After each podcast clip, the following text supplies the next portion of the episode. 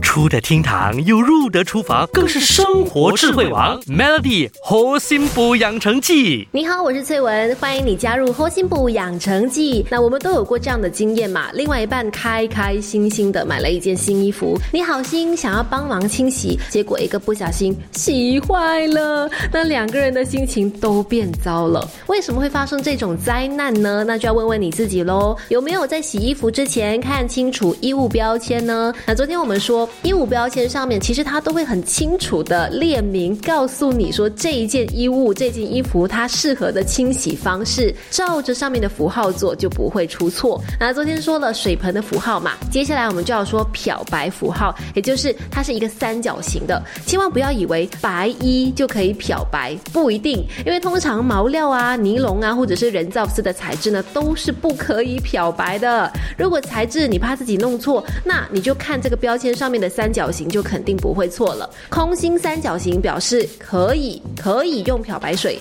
三角形上面打个叉就是不能漂白。三角形里面画了线，那就是只能用含氧系的漂白水。再来，熨烫衣服的温度，其实标签上面也说了，熨斗的符号呢就代表的就是熨烫喽。不同材质、不同厚度的衣服需要的熨烫温度和手法都不一样。例如人造纤维或者是丝质的材质呢，就要用低温去熨烫；毛类材材质的衣物用中温，棉麻类的衣物采用高温来去熨烫。